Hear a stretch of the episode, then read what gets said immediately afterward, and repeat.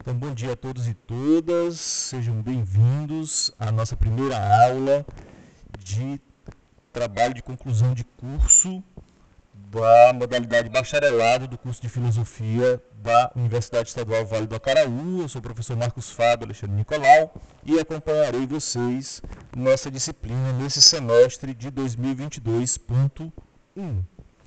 A proposta da disciplina é dar suporte para que vocês realizem a, a, o trabalho de conclusão de curso, ou seja, a monografia ou o artigo científico no decorrer desse semestre. Então, eu como professor e a professora Ideusa como professores responsáveis da disciplina de TCC, nós não orientaremos vocês nas pesquisas específicas de vocês.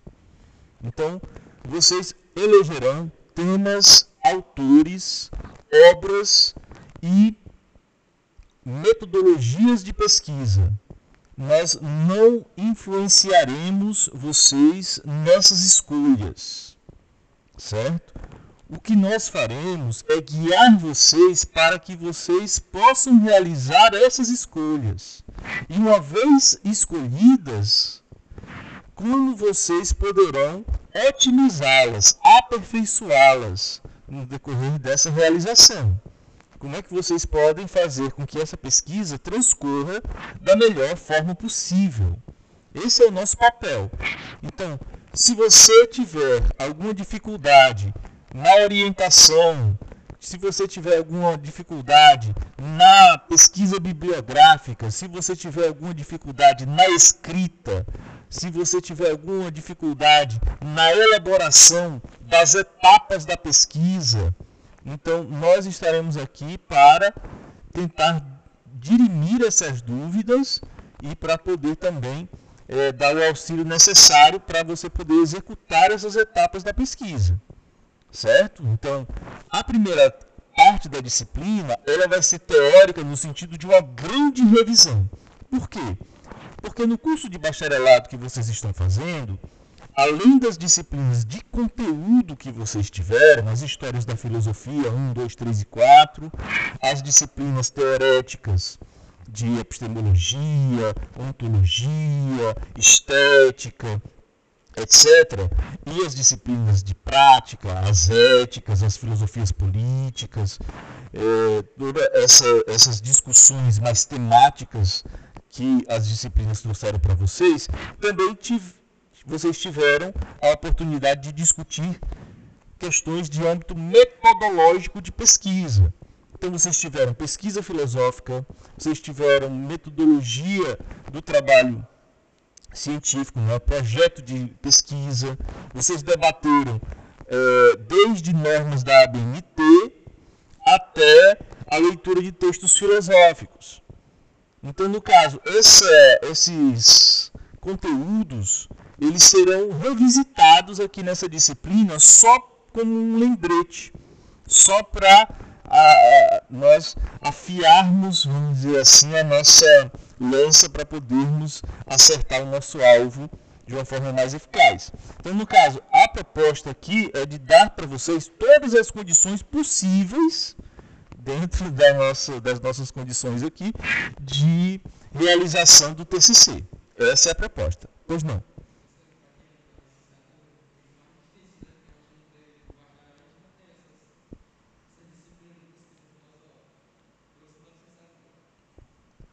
Você não, não cursou essa?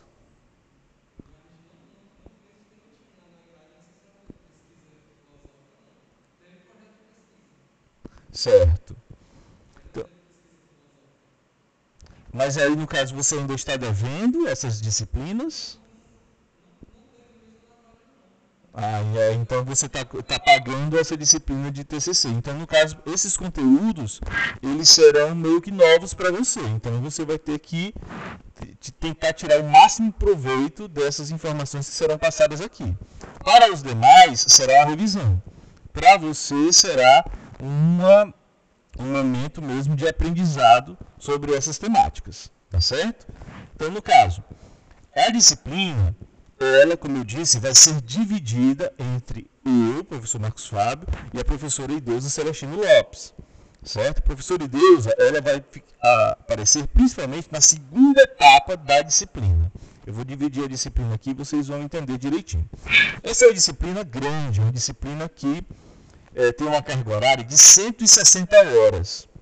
Sendo que a maioria das disciplinas do curso ela é de 60 horas. Quando você divide uma disciplina por 60 horas no decorrer de um semestre, é, com encontros é, semanais de um período, então no caso você tem mais ou menos aí 18 encontros garantidos por semestre.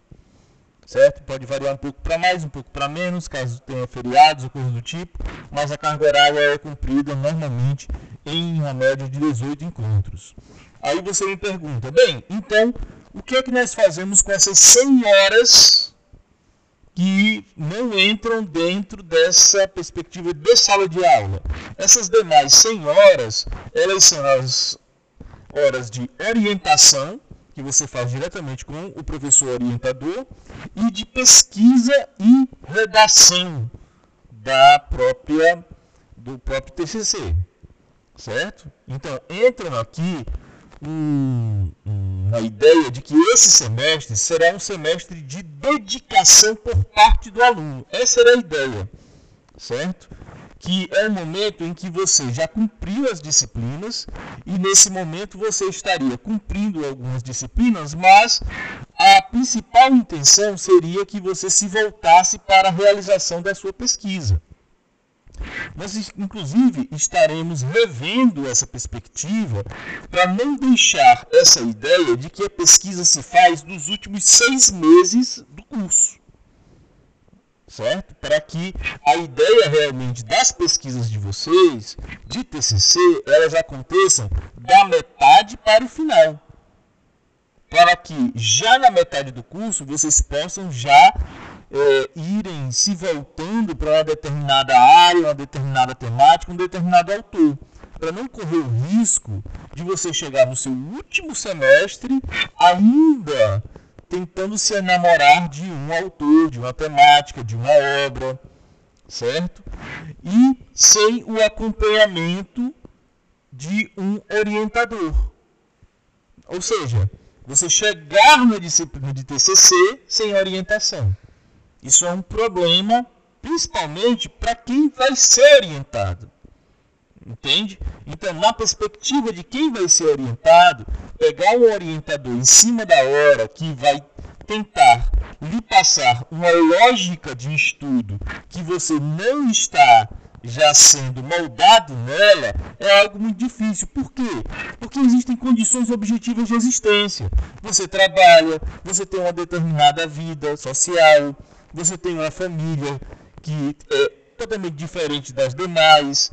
Então, a lógica de que, a, que as condições objetivas de existência lhe impõem, na maioria das vezes, não permite que você estruture essa rotina de estudo sonhada pelo orientador. E aí, como é que fica o trabalho de TCC? Ou ele não é realizado, ele acaba sendo adiado para o próximo semestre, e isso é frustrante tanto do ponto de vista do orientando quanto do orientador, ou ele acaba sendo realizado de uma forma é, não, não, é, não otimizada ou até muito precarizada. Né? Você recebe a nota mínima simplesmente para passar, simplesmente para ser aprovado. E o trabalho ele carece de um melhor esmero. E quando nós estamos pensando que a universidade é o local onde você produz ciência, onde nós estamos aqui para poder dar o nosso a nossa contribuição às demandas que a sociedade possui, então é, fica meio que descompassado aquilo que nós estamos oferecendo e aquilo daquilo que nós estamos recebendo. Né? Nós recebemos os recursos do horário público, estamos recebendo uma educação gratuita, não é isso? servidores, a estrutura, que é questionável a estrutura, sempre será, mas nós estamos recebendo a educação pública né, em sua modalidade do ensino superior. E aí, no caso, o que é que nós estamos oferecendo em troca? Tem que haver uma equidade aí nesse, nesse processo. Tem que ser um processo que trabalhe com é, um padrão de igualdade ali de resposta e de é, daquilo que é demandado. Né? Então, no caso, a ideia é que vocês possam, nesse semestre, ter todas as condições para realizar um trabalho de excelência. Certo? Então, é, vamos ver se nós conseguiremos é, efetivar isso. Vai demandar muito, claro, do trabalho dos dois lados, tanto de quem orienta quanto de quem é orientado.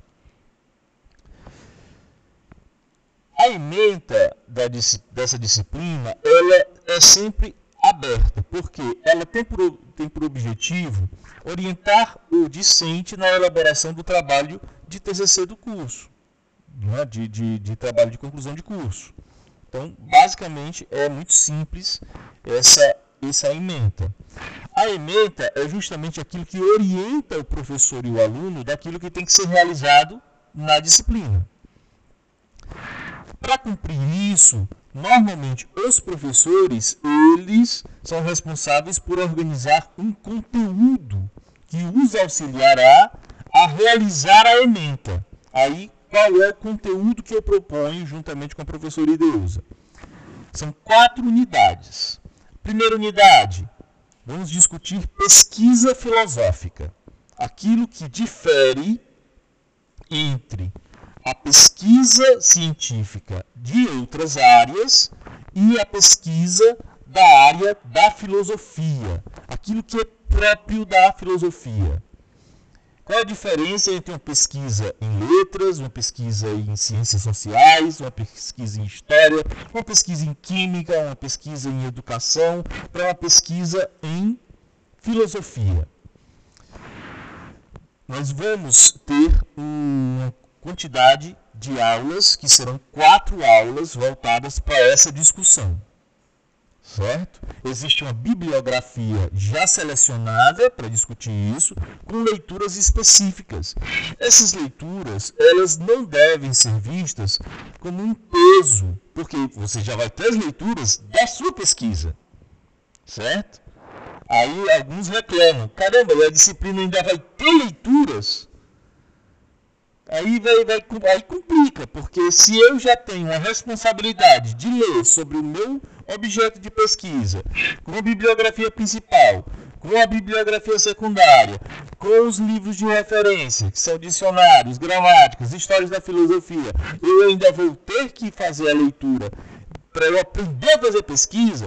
As, essas leituras são no sentido de auxiliar na realização da, do estudo, da pesquisa e da escrita. Certo? Vou explicar isso para vocês no decorrer da disciplina. No segundo momento, a unidade 2 são os passos metodológicos da pesquisa filosófica. Então, quatro aulas para nós entendermos a especificidade da pesquisa filosófica. E mais quatro aulas para nós discutirmos os passos metodológicos da pesquisa filosófica. Basicamente, vamos dividir em dois momentos. Né? A estrutura do trabalho de pesquisa, a elaboração de um tema, a elaboração de um problema, a elaboração de uma justificativa, o referencial teórico, os objetivos, a metodologia, o roteiro cronograma e a busca de referências bibliográficas, a justificação dessas referências bibliográficas. Mas, professor, eu ainda vou fazer isso? Não. Afinal de contas, você já teve uma disciplina de projeto de pesquisa para fazer isso. Então, você já deve chegar nessa disciplina com seu projeto já sendo estruturado, a ser debatido com o orientador para ser realizado. Não é mais tempo de projetar, certo? Aqui não é disciplina para fazer projeto de pesquisa. Aqui é disciplina para fazer a pesquisa, realizar a pesquisa, tá certo?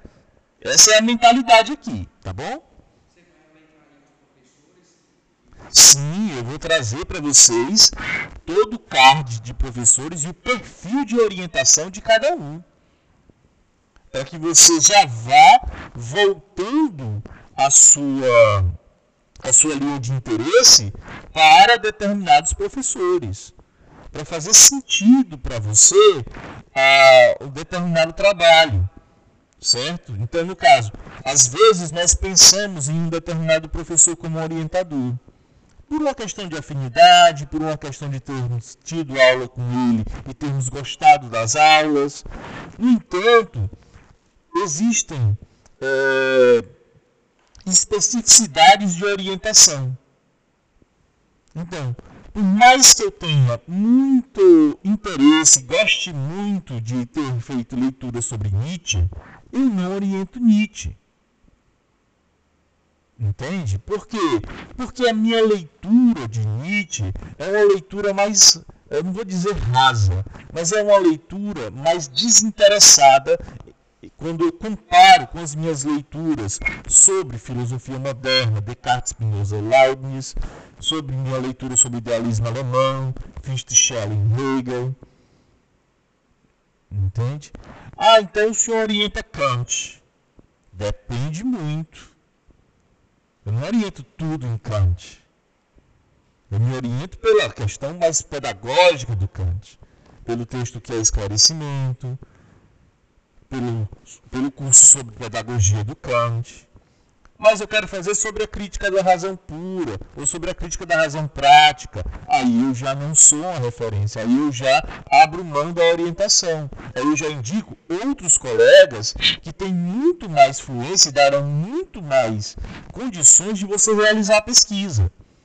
Com certeza não serei eu. Entende? Então, no caso, é, é muito interessante essa questão de é, você orientar.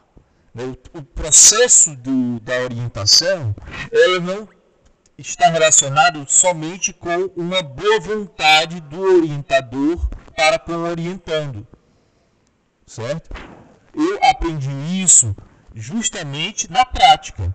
Quando eu entro aqui em 2011 na, na UVA, eu estou aberto a N, tipo de, N tipos de pesquisa. Então eu orientei de tudo, desde a filosofia analítica, desde a filosofia antiga, Rousseau, é, ensino de filosofia, né, e tudo, porque eu deixava justamente nas mãos do interesse do aluno essa, essa, essa linha temática. Só que os trabalhos eles poderiam ter rendido muito mais se eu tivesse repassado orientações. Porque alguns colegas meus, aqui do colegiado, teriam muito mais condições de ter dado suporte, tanto de leituras secundárias, tanto de orientação sobre os próprios textos, do que eu tive. Então, no caso, é muito mais interessante que seja. É, uma escolha e uma seleção de orientação mais voltada pelos perfis de orientação do que pelas afinidades. Certo?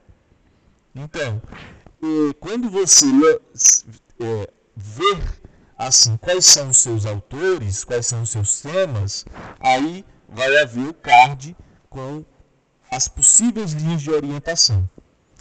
Até porque uma das coisas que nós temos que começar a pensar é que agora o curso de bacharelado e o curso de licenciatura da UVA, eles têm uma formação continuada. Nós temos um mestrado em filosofia na UVA. Certo? E o mestrado em filosofia, ele possui linhas de orientação. E é interessante que os principalmente os bacharéis em filosofia, que serão aqueles que terão a pesquisa filosófica como profissão, certo? Porque o licenciado, ele terá o ensino de filosofia como profissão, já o bacharel terá a pesquisa filosófica como profissão. Então, no caso, ao bacharel, o mestrado surge como uma continuidade não só de estudos, mas de trabalho, de profissionalidade. Então, no caso, você já poder fazer o seu TCC olhando para o mestrado é uma vantagem. Né? É até lógico que seja assim. Então, eu vou dar o perfil dos professores já pensando nessa perspectiva. E, como segundo momento dessa unidade 2, temos os passos para uma boa pesquisa filosófica. São algumas dicas, é, dicas bem práticas, na verdade, sobre como você deve é, agir na organização dos seus estudos, na organização das suas leituras, nos fichamentos, na redação. Tem um texto muito interessante do Martins né, sobre o. É, é, é uma situação bem interessante, que é uma pessoa que ela precisa entregar um ensaio filosófico no dia seguinte e ela está pensando na noite né, antes de dormir, como é que ela vai entregar na manhã seguinte um, um ensaio filosófico. Olha só que situação ela se encontra, ou seja, ela não tem tempo. Então, ele é extremamente pragmático. O que é que eu tenho que fazer? Né? Eu tenho que ler, dessa minha leitura eu tenho que selecionar, dessa minha seleção eu tenho que interpretar, dessa minha interpretação eu tenho que redigir e dessa minha redação eu tenho que é, entregar o trabalho. E aí, será que eu vou conseguir? É muito interessante essa, é, essa conclusão desse texto. É um textozinho de quatro páginas. É muito interessante essa noção de, de pesquisa, porque a necessidade nos faz dar respostas, né? É, é a necessidade que faz avançar a ciência, o progresso e tudo. Né? Então é muito interessante nós pensarmos isso. Nós não temos uma noite, né, como o personagem do texto, mas nós temos um semestre só. Um semestre que termina agora em julho. Ou seja, em julho você tem que estar na frente da banca de TCC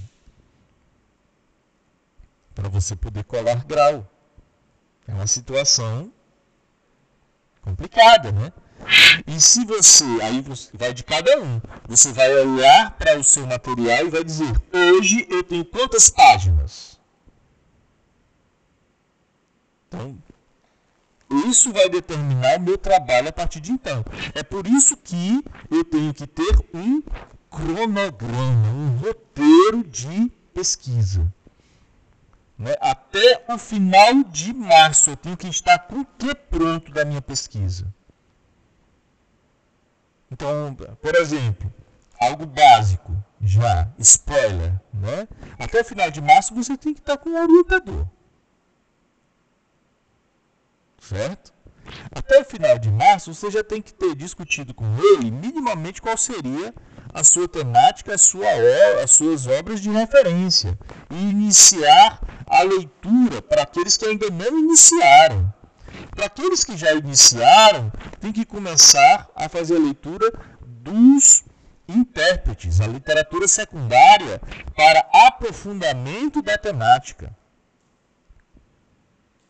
Para que, entrando o próximo mês, já comecem os fichamentos de aprofundamento para que no mês seguinte comece a redação da versão preliminar do texto. Para que no mês seguinte a este já se tenha a versão final.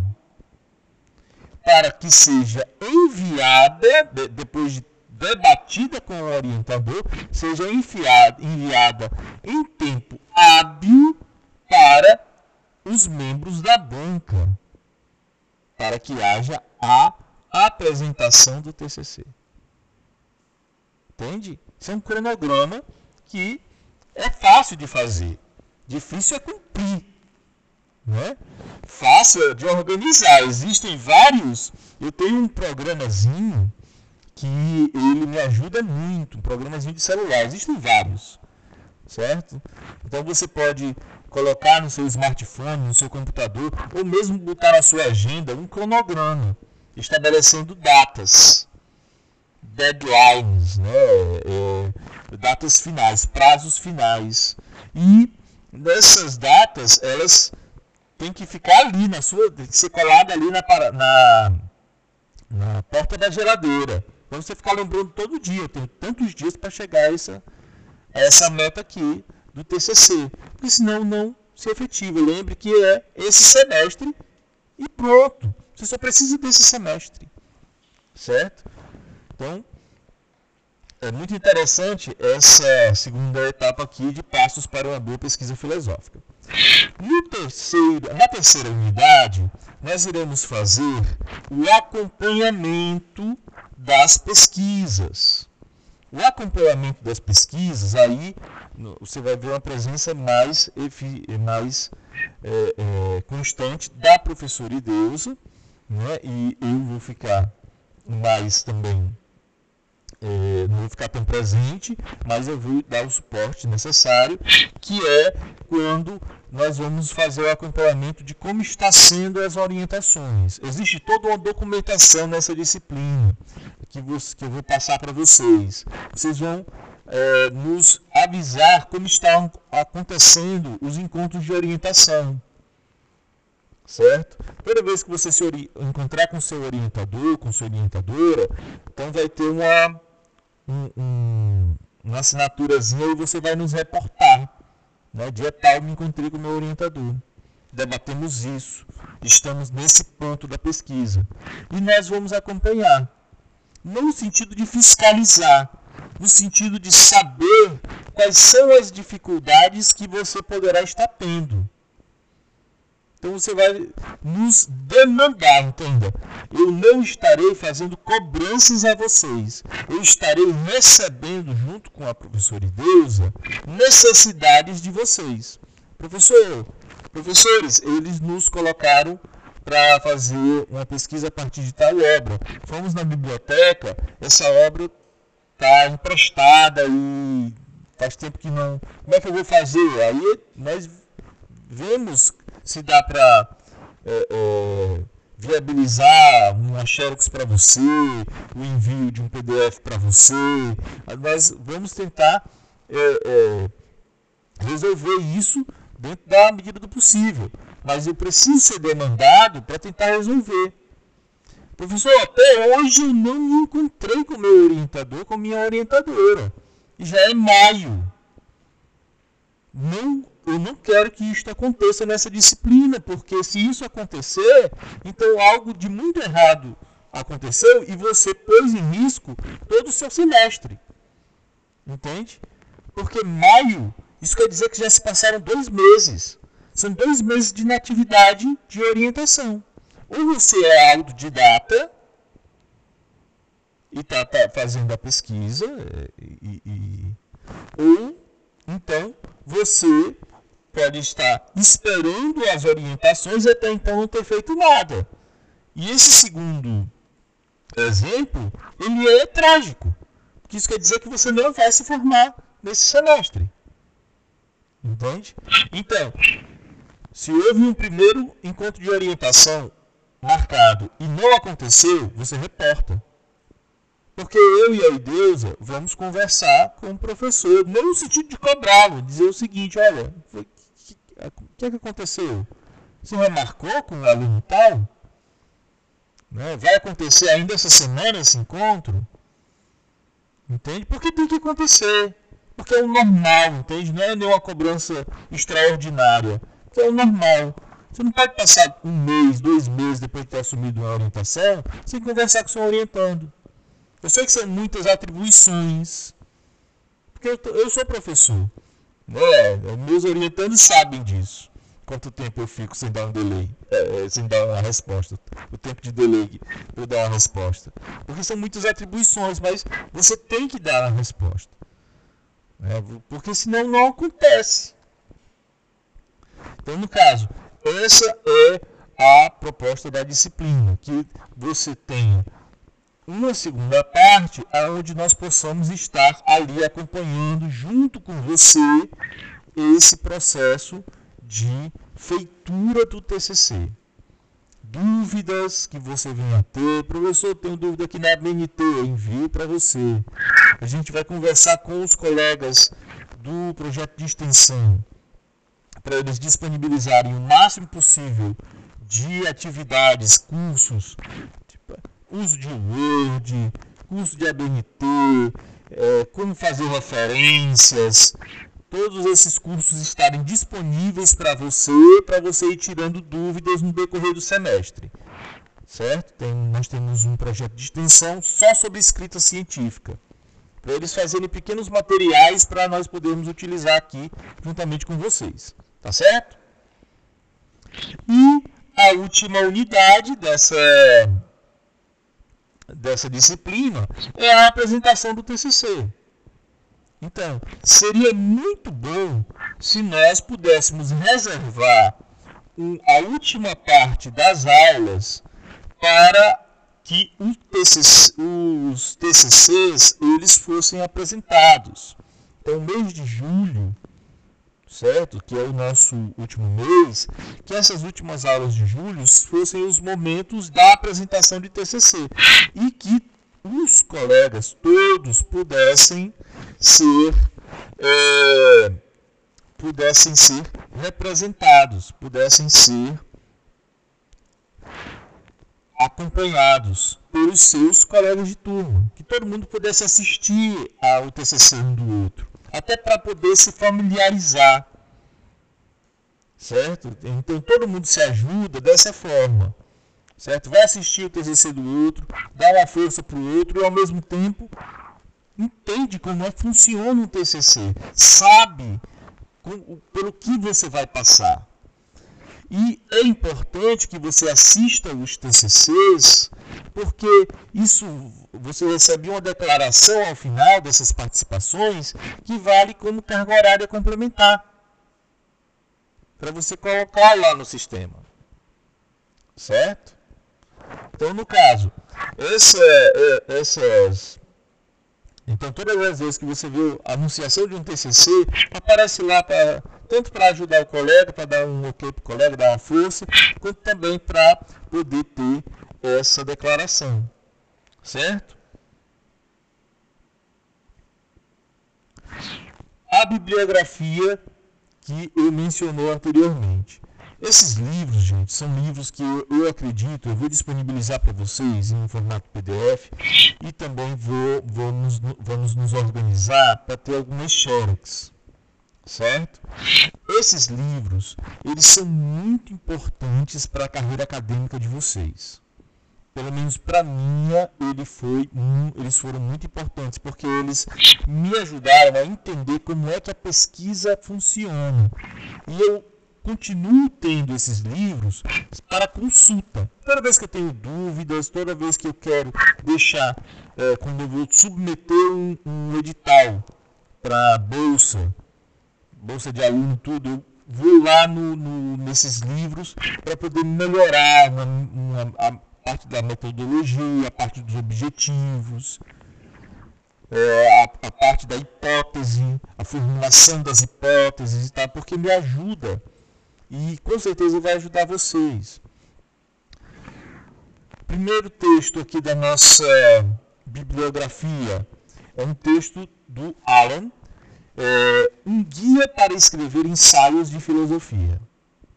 Certo? Ele está disponível na internet. É um texto, é um ensaio, na verdade, onde o autor começa a apresentar uma série de técnicas de escrita filosófica sobre, é, onde ele enfatiza como a escrita filosófica é uma escrita conceitual, não é uma escrita literária, nem é uma escrita jornalística. Você não está simplesmente passando informações, você está refletindo sobre as informações. Então, quando você escreve que o tempo passou, você não está apenas relatando um fenômeno, você está também problematizando o que é o tempo em filosofia. Porque dependendo do seu referencial teórico, a frase o tempo passou, o que é o tempo para o Aristóteles? O que é o tempo para o Agostinho? O que é o tempo para Bergson? O que é o tempo para Deleuze? Entende? A partir do referencial teórico, o texto ele assume uma outra lógica, uma outra estrutura, um outro percurso. Então, em filosofia, é muito importante você ter essa noção de escrita conceitual.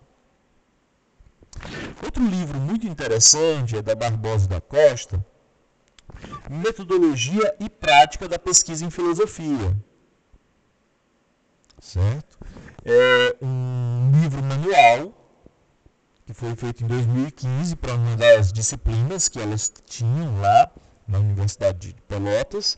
E ele basicamente tem muita ABNT, mas tem uns capítulos iniciais que dizem o que é que é próprio da pesquisa em filosofia. E é muito interessante nós termos esse referencial.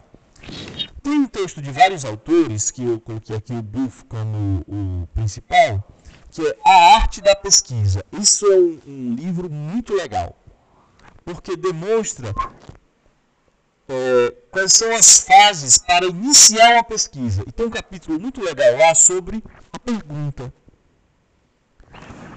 Ele, ele basicamente diz: uma boa pesquisa começa de uma boa pergunta. Você está ciente de qual é a pergunta que você está fazendo, já é meio caminho andado para realizar uma pesquisa. E isso, olha, vai fazer muita diferença para vocês saber sobre o que é que vocês estão perguntando.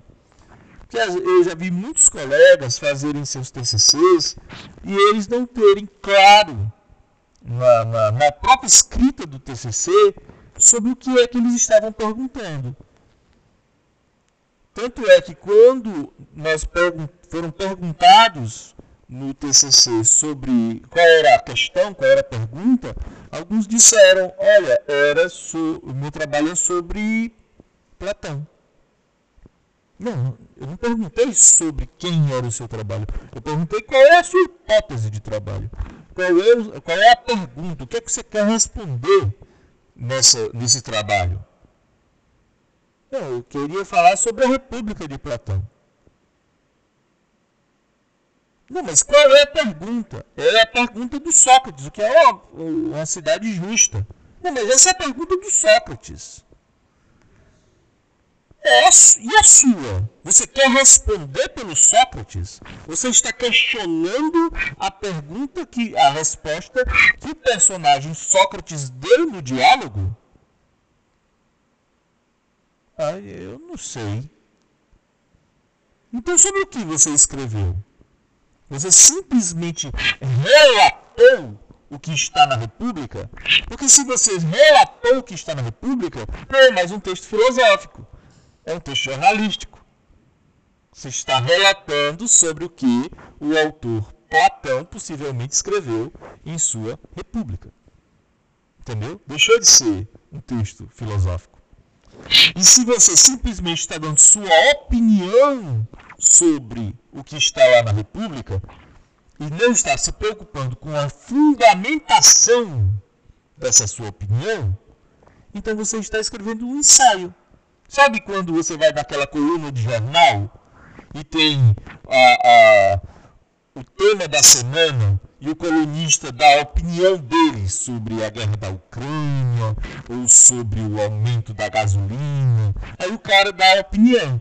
Aí é legal sim porque você vai lá no cantinho da coluna e tem dizendo assim: o jornal X não se responsabiliza pela opinião dos seus colunistas. Eles são autônomos livres para opinar. Nós estamos apenas abrindo espaço para a difusão das ideias. Ou seja, o jornal ele assume a responsabilidade sobre aquilo que o colunista está expondo.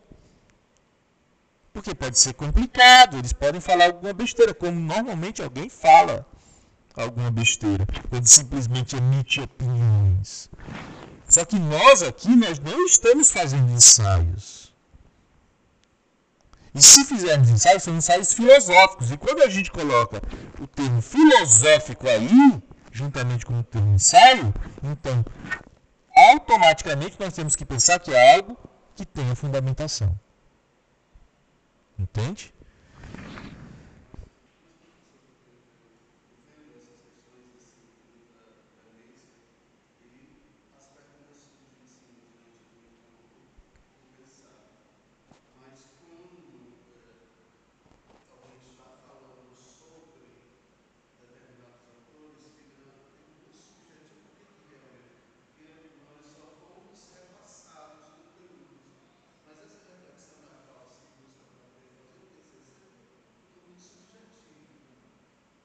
É, entra. É, Antônio, é, entra muito. Eu sempre gosto de, de perguntar para os meus possíveis orientandos, primeiramente, dentro dos, do curso, o que é que você gostou? Assim, que foi, que foi legal, que você disse assim, isso daí é legal. Isso daí é interessante no curso. Depois, desse legal, é, dessa aula legal que você assistiu, que você se identificou, que quem sabe tenha sido muito por conta do carisma do professor, da didática do professor e tal. Disso daí, o que é que você leu? Leu assim que. Porque a carga que você traz para o TCC é muito importante. É você não começar um trabalho do zero. O que é que você já leu? Porque às vezes eu quero fazer um trabalho sobre Rousseau, sobre o Emílio de Rousseau. Mas o Emílio é um livro enorme. São várias centenas de páginas para você ler em um semestre. Ou você é um leitor voraz, ou você não vai realizar o seu TCC. Ah, meu, eu quero, vou fazer um trabalho só sobre o capítulo 1. Não é assim que se faz filosofia, lendo 50 páginas de um livro, sem e não ligar para as outras 600 páginas do livro. Não é assim que se faz filosofia. Você tem que ler o livro inteiro para depois saber o porquê que aquele capítulo está ali. Entende? Então, para você pegar esse arcabouço que você já traz ah, esse livro aqui eu li inteiro, professor. Ou então já iniciei, já fiz, já iniciei a leitura desse aqui. Então só complemente. Vamos trabalhar com esse, com esse texto aqui. Entende? Para essa subjetividade, ela tem uma importância, certo? Aquilo que eu quero, aquilo que eu mais gosto, aquilo que eu mais me identifico, mas só ela não faz uma pesquisa. Você tem que considerar o objetivo, a objetividade também. Quais são as suas condições objetivas de existência hoje para iniciar uma leitura do zero? Não, tem condições sim. Ah, então ok. Ah, eu não vou ter essas condições. Então vamos repensar? Vamos rever essa questão da sua escolha temática? Vamos abaixar. Ah, professor, eu quero fazer uma relação entre a crítica Foucaultiana da filosofia estoica. Então, o Foucault faz uma crítica aos estoicos e eu quero fazer esse trabalho sobre essa crítica Foucaultiana. Peraí, você vai ter que ler todo, todo o material sobre estoicismo para você entender o que é o estoicismo os filósofos da História. Aí depois você vai ter que ler a crítica do Foucault aos estoicos, certo? Aí você vai ter que entender a história da arte, né, o estado da arte, de como essa crítica Foucaultiana foi recebida pelos pesquisadores que eh, são especialistas em filosofia antiga, especialistas em estoicismo, e aí, você vai ter condição, você vai ter fôlego para fazer essa pesquisa? Então, normalmente nós não indicamos que vocês, na, na, no TCC, principalmente em um TCC que vai ser realizado em seis meses, vocês comparem teorias. Normalmente, objetivamente, não é viável. Por quê? Porque não vai ser, você está precarizando a sua pesquisa, porque você não vai dar conta. Então é melhor você ficar em um tema só, em um autor só. Comparar autores é sempre complicado. certo? Então, note que como tem questões objetivas que têm que ser respondidas, não só as, as subjetivas. Outro texto também que é muito importante é o do Frederico Consultar. Né, elementos para a leitura dos textos filosóficos. Tem o capítulo 2 que ele trabalha com que é um conceito. E ele vai nos mostrar como a leitura de filosofia é uma leitura eminentemente conceitual. Por isso que ler filosofia não é como ler um romance onde você está esperando o final da história. Não, eu quero saber o final, quero chegar na página final. Não. Entende? É, é às vezes interessa a página 1. Estava discutindo com outros colegas sobre a, sobre como você pode passar é, três, quatro páginas de um trabalho, de uma pesquisa, só falando sobre a primeira frase de um filósofo. Entende? O cara faz um relato. Né, nós estávamos falando sobre, era sobre um, um, trabalho teológico de tradução sobre a carta de, carta de Judas. Né? Aí, no caso, ele vai e diz: é, é, carta de Judas, filho de Fulano de Tal. Era só isso a frase. E o pesquisador foi nos mostrar todas as opções de tradução que ele poderia ter para essa frase, o que significava ser filho naquele período, o que era aquele período, quem era esse tal de Judas, e aí já foram três páginas de pesquisa. Entende? Quando você volta a isso, isso é uma perspectiva histórica, linguística. Quando você volta a isso para a filosofia, quando você tem uma frase, o ser é, o não ser não é, e sobre o não ser eu não lhe permito falar, como tem lá no, no, no poema do Parmênides, só isso daí, meu amigo, já dá muito pano para manga para você escrever. Aquilo que é, é. Aquilo que não é, não é. E sobre aquilo que não é, não é permitido que se fale. Por quê? Porque não é. Como é que você pode falar sobre aquilo que não é? Isso é uma contradição. Mas o que é uma contradição? Aí, note como na escrita filosófica, um conceito abre outro conceito e você vai explicando conceito a conceito, você vai abrindo a caixa, né, como se fosse aquelas matrioscas, né, aquelas bonequinhas russas que você vai abrindo um conceito, um conceito, um conceito, até chegar na essência da discussão. Isso é um texto de filosofia certo? E outra coisa legal é você pensar que quando você está lendo um texto de filosofia, você está entrando na grande discussão. Tem um autor que é o Adler, que ele lança essa discussão, que é justamente de que quando você escreve um tratado filosófico, quando você escreve qualquer coisa, o Pericles já dizia isso, que é outro teórico do século passado, francês, ele dizia o seguinte: quando você escreve alguma coisa, aquilo não lhe pertence mais.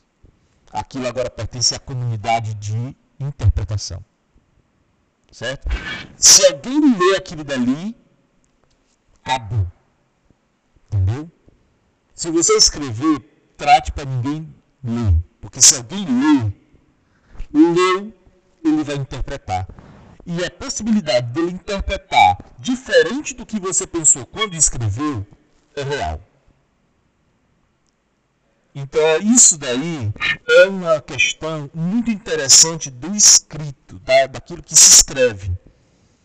Certo? A comunidade de interpretação ela é portadora de um poder muito grande. Então, os filósofos, eles cientes disso, eles escreveram cartas para a humanidade, cartas para gerações futuras. E quando nós lemos essas cartas, que são seus livros, nós participamos da grande discussão que eles estão lançando. Entende? Então, ler filosofia é participar de um grande debate. É muito interessante essa perspectiva. E o consultar nos chama atenção. Aí tem outro texto, que é o do Fulscheid, da Feuchard e da Wundenberger, que é metodologia filosófica. Também muito legalzinho, mostra como é que nós devemos é, fazer pesquisa. Sim, vou disponibilizar, vai estar lá no Google Drive e também no módulo acadêmico para vocês. Um texto também muito legal, metodologia filosófica, tem várias etapas da pesquisa filosófica. Tem um texto que esse daqui eu convido e peço que gentilmente vocês leiam, é do Hélio Gentil, né? Convite à pesquisa em filosofia e ciências humanas. Ele faz é, um texto pequeno, tem seis páginas, é, cinco páginas. Aí ele vai fazendo perguntas. Quer dizer, vai fazer uma pesquisa? Você já fez isso? Você já fez isso? Você já fez isso? Isso, isso, isso. E você vai fazendo um checklist. Entendeu? Você vai olhando uh, o seu projeto e você vai vendo. Será que eu perguntei isso? Perguntei. Será que eu perguntei isso? Ah, pronto. Então tá ok. Meu projeto tá ok depois que eu li esse texto aqui do Hélio Gentil. Então é um, um, um, texto legal. Outro texto legal, esse daqui já pensando mais à frente, pensando em fazer uma pesquisa que você depois vai transformar num mestrado, numa especialização, entende? É do professor Verlaine Freitas, da UFMG, que é a pesquisa em filosofia. É um texto também pequeno, de oito páginas, onde ele vai nos mostrar o que é próprio da pesquisa filosófica e o que é que a gente tem que fazer para transformar isso daí em uma pesquisa de graduação e depois de especialização e depois de mestrado. O Mark Nish, que eu já falei para vocês, que é o ensaio filosófico, um discurso do Oswaldo Pereira Porchat, é, Porchat Pereira, que é o discurso aos estudantes sobre a pesquisa em filosofia, um texto do Pryor, é, como se escreve um ensaio de filosofia. Aí tem um livro de referência, que são os métodos em filosofia, da Jacqueline Ross. E o Como Ler um Texto de Filosofia, do Antônio Severino. É bem pequenininho, certo? É um texto, é um, um testículo mesmo. Dá para você fazer uma leitura muito boa no final de semana desse livro e é muito leve para você ah, pegar aquela, aquela prática de quando eu estou com um livro de filosofia, o que é que eu devo prestar atenção? Aí ele explica direitinho. Tem os textos clássicos, a metodologia do trabalho científico, também do Severino, e tem, por fim, um guia para escrever ensaios de filosofia do Watson. Certo? Então, essa é a nossa ementa que eu queria apresentar para vocês hoje. A proposta, então, é que nós tenhamos um primeiro momento da disciplina só para discutir essas questões. Certo? Então, eu vou debater com vocês sobre é, a pesquisa em filosofia, ela me cobra o quê? Ela me cobra que eu trabalhe com esses parâmetros. Isso é muito importante para quê? Para que eu não confunda a minha pesquisa com outras áreas. Então, existe algumas cobranças, alguns critérios que tocam todas as áreas. Certo? Então, normalmente o, proje a, o projeto de pesquisa ele é bem geral. Eu tenho que ter uma temática, eu tenho que ter uma hipótese, que é um problema, eu tenho que ter os objetivos, eu tenho que ter uma metodologia de pesquisa clara né? e os resultados ao final da pesquisa, quais são as minhas conclusões. Eu tenho que ter necessariamente uma conclusão da pesquisa. Professor, mas as conclusões, os resultados não são os objetivos? Os objetivos não são as hipóteses, não são as perguntas que eu vou fazer? Não. Essas são perguntas bem é, é, de uma pessoa que ainda não passou por, essa, por, esses, por esses debates. Certo? Porque é muito fácil você confundir essas coisas. Então, olha, a temática é quando você decide qual é o, o tema, o autor, a obra, a corrente filosófica que você vai abordar. Então é o recorte. Qual é o limite ali, a delimitação do seu tema. Ser filosofia antiga? Ser filosofia medieval? Filosofia moderna ou contemporânea? Vai ser de uma perspectiva dialética? Vai ser de uma perspectiva analítica? Vai ser filosofia teorética, ontologia, epistemologia? Vai ser de uma perspectiva prática? Vai ser estética, ética, política? Vai ser sobre um determinado autor, sobre uma determinada autora? Ou vai ser sobre uma corrente filosófica? Vai ser de uma perspectiva idealista? Vai ser de uma perspectiva materialista?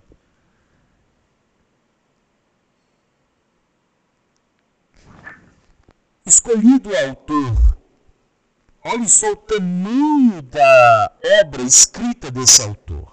Você tem autores como Leibniz e como Russell, que até hoje estão tentando publicar o que eles escreveram. Até hoje, a Russelliana, que é a obra completa de, dos trabalhos de Russell, está em produção. Até hoje, os escritos leibnizianos estão tentando ser catalogados e organizados.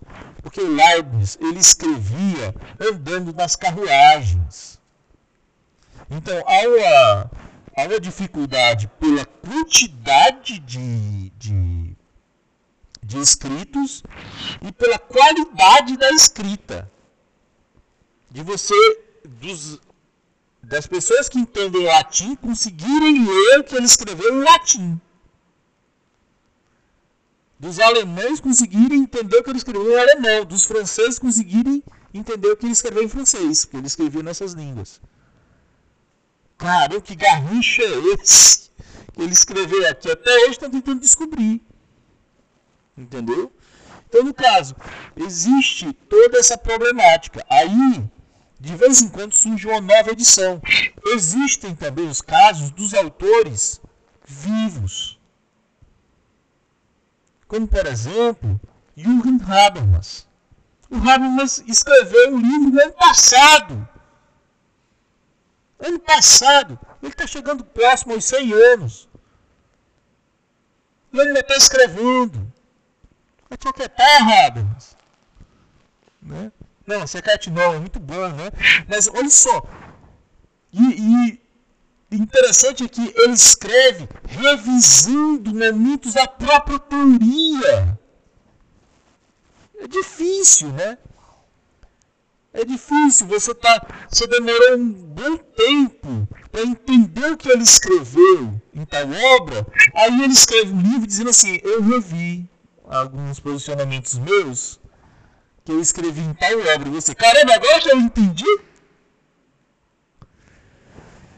Pois é. Então, olha, a delimitação de tema é muito importante, porque você colocasse apenas o conceito de em Habermas, necessariamente vai gerar uma cobrança, principalmente da banca.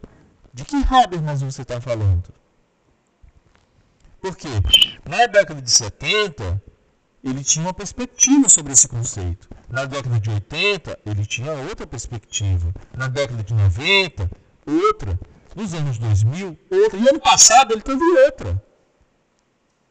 Não é que ele mudou de uma hora para outra, são totalmente díspares os conceitos, mas são diferentes, eles são ampliados, são outras perspectivas.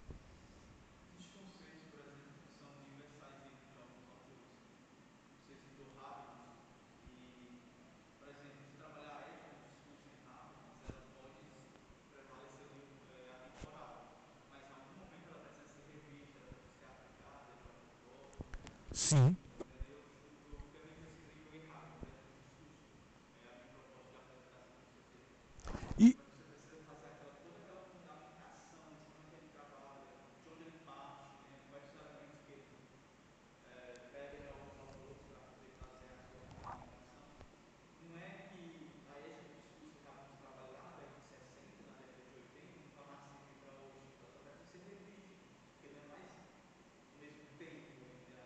Justamente. É, é, então, note, não é que ele mudou a bel prazer. Né? Ele tem que, para manter a sua teoria é, relevante, né, o mundo mudou. Ele está no mundo ainda, o mundo tem outras demandas e ele tem que fazer readequações. Está é, vivo ainda, ele tem que dar respostas para o mundo de hoje. De onde é que você poderia imaginar no mundo de hoje que o Habermas ia ter que falar é, a partir de uma Alemanha onde tem pessoas em, dois anos depois de pandemia que estavam tentando fazer passeata anti-vacina e coisa do tipo. Né? Então, é, é, note como é que funciona essa, é, é, é, essas demandas que ele tem que responder. Então são fenômenos que ele não imaginava. Né? Não imaginava. É, você tem uma perspectiva de uma ética do discurso né, que enfrenta grandes problemas, por exemplo, para ser aplicada na América Latina, na África. Cadê as estruturas nos quais ela foi, ela foi pensada? Porque ela foi pensada num ambiente meio que controlado europeu. Só que ela tinha uma proposta de universalização. E essa universalização ela não é possível de ser realizada aqui na, na América Latina, por conta dos condicionantes sociais, econômicos, ideológicos. Então não é universal, Habermas. E aí ele tem que dar uma resposta. Né? Então note como é que funciona. Então quando você vai fazer uma pesquisa, então você tem que estruturar uma estruturar bem a sua delimitação. Delimitou legal? Aí agora vamos para a sua hipótese, a sua pergunta, a sua questão. Pois não. Depende, tem alguns autores que isso não vai fazer diferença, e outros autores que isso vai fazer toda a diferença certo?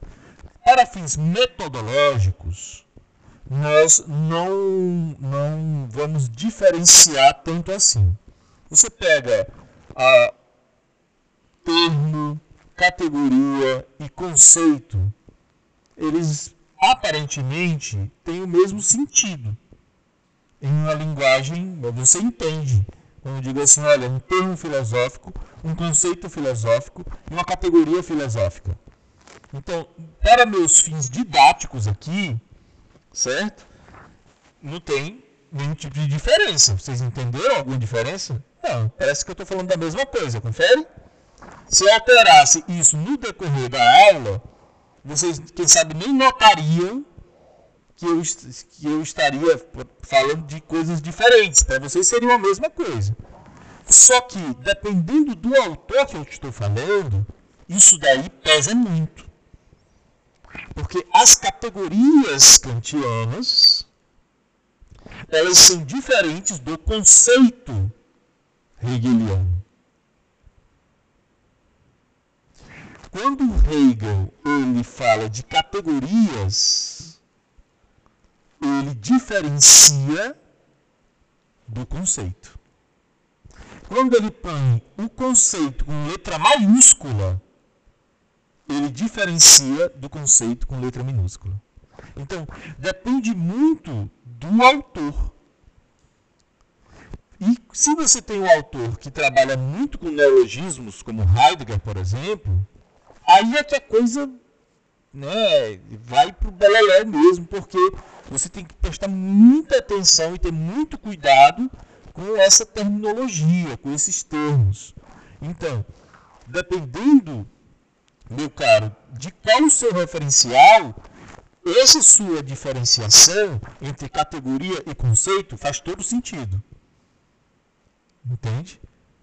Então, tudo depende do referencial.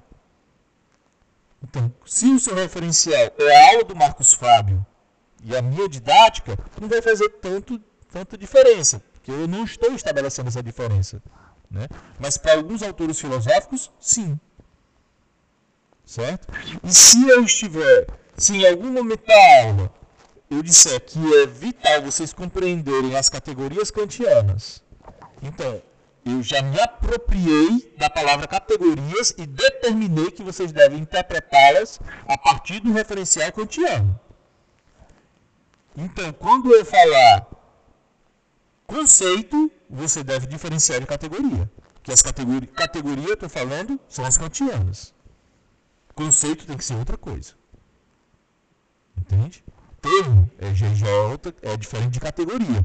Porque por categoria, na minha aula, eu já determinei que são aquelas 10 categorias que, que Kant lançou, que são as categorias que Aristóteles já tinha falado. Entende? Então, é, olha como, como é a filosofia. Aí uma pessoa que é incauta, assim, uma pessoa que não é da área da filosofia, ela passa lotada por isso.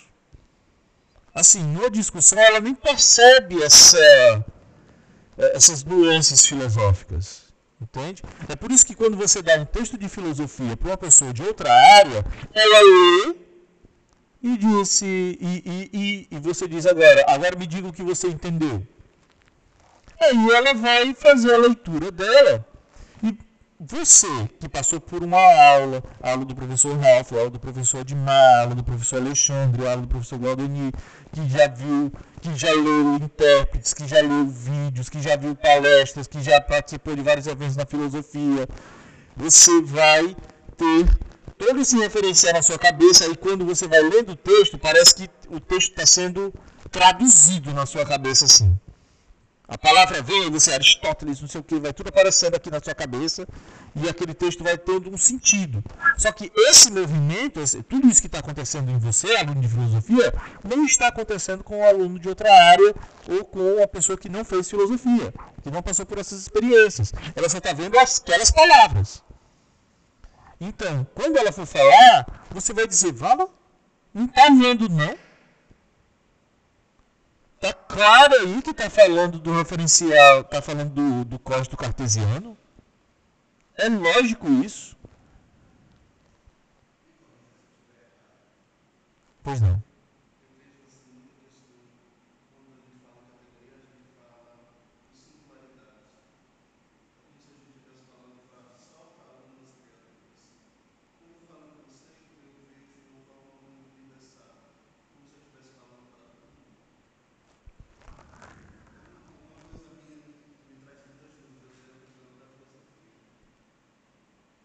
É, o termo conceito, ele é muito mais abrangente, ele ganha muito mais notoriedade na história da filosofia como algo que possui uma, um, um, uma riqueza de sentido. O termo categoria realmente dá essa ideia de que é uma palavra já determinada, particularizada faz sentido com, a, a, com principalmente a nossa herança moderna, kantiana.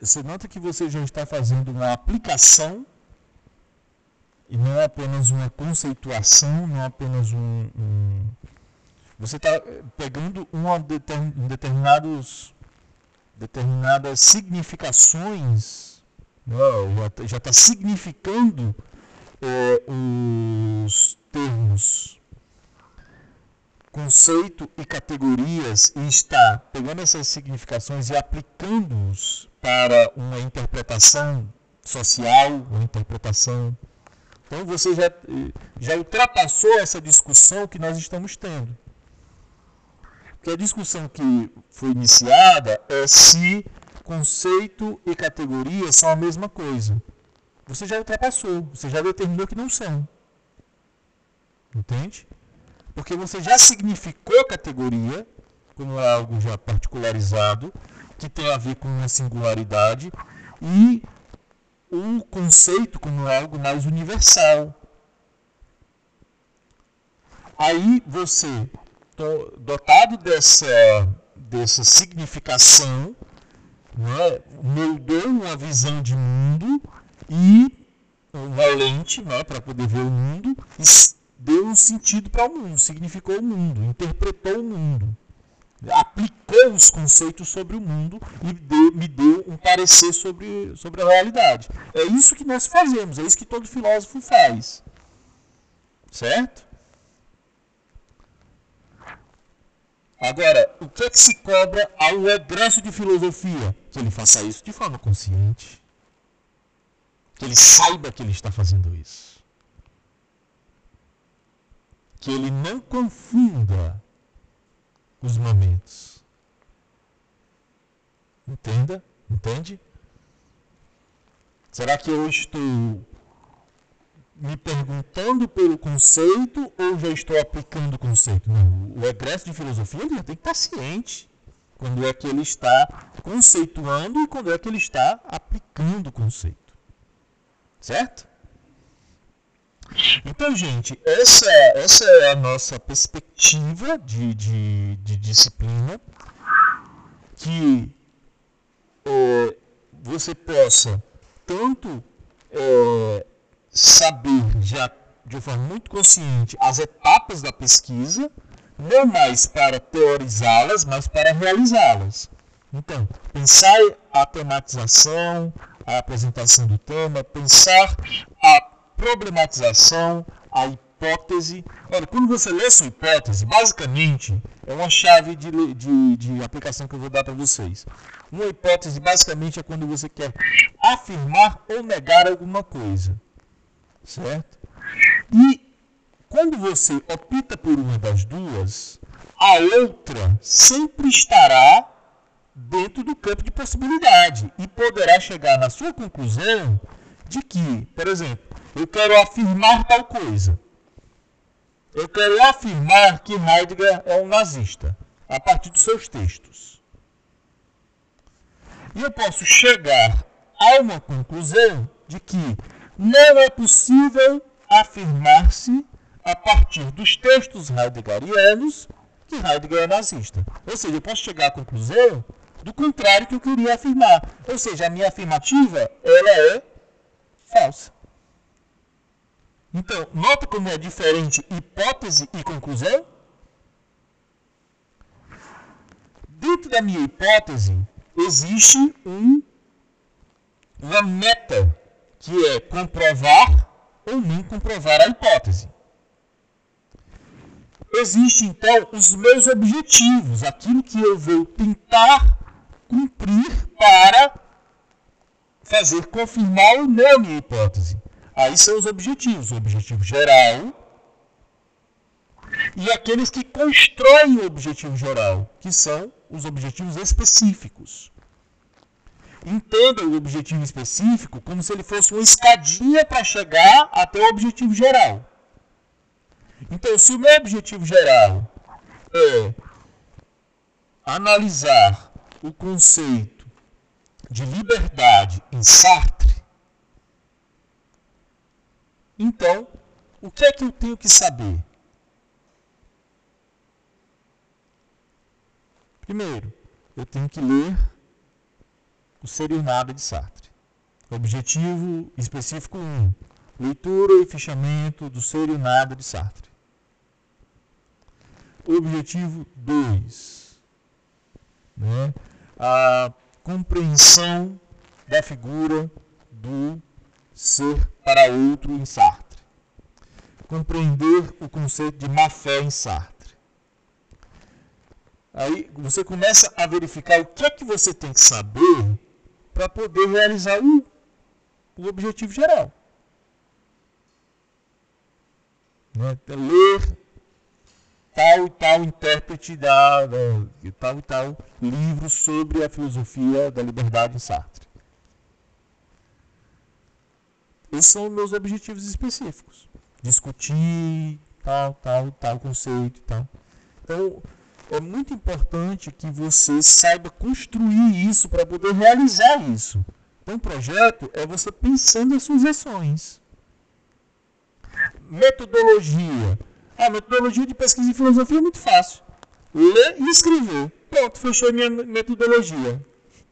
Depende. A sua metodologia ela vai seguir uma perspectiva analítica, uma perspectiva dialética, de leitura, de fechamento de textos, de escrita.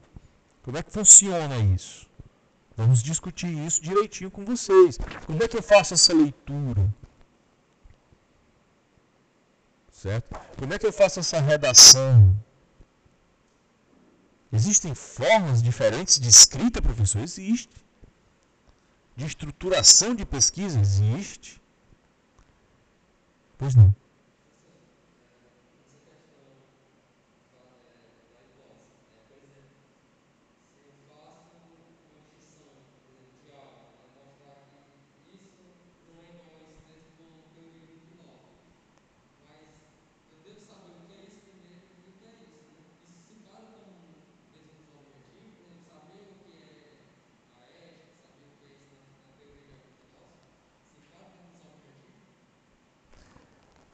Objetivo, obje, é, a, o positivismo, ele decidiu para a gente que objetivo é tudo aquilo que está vinculado ao mundo, que é sensível. Né?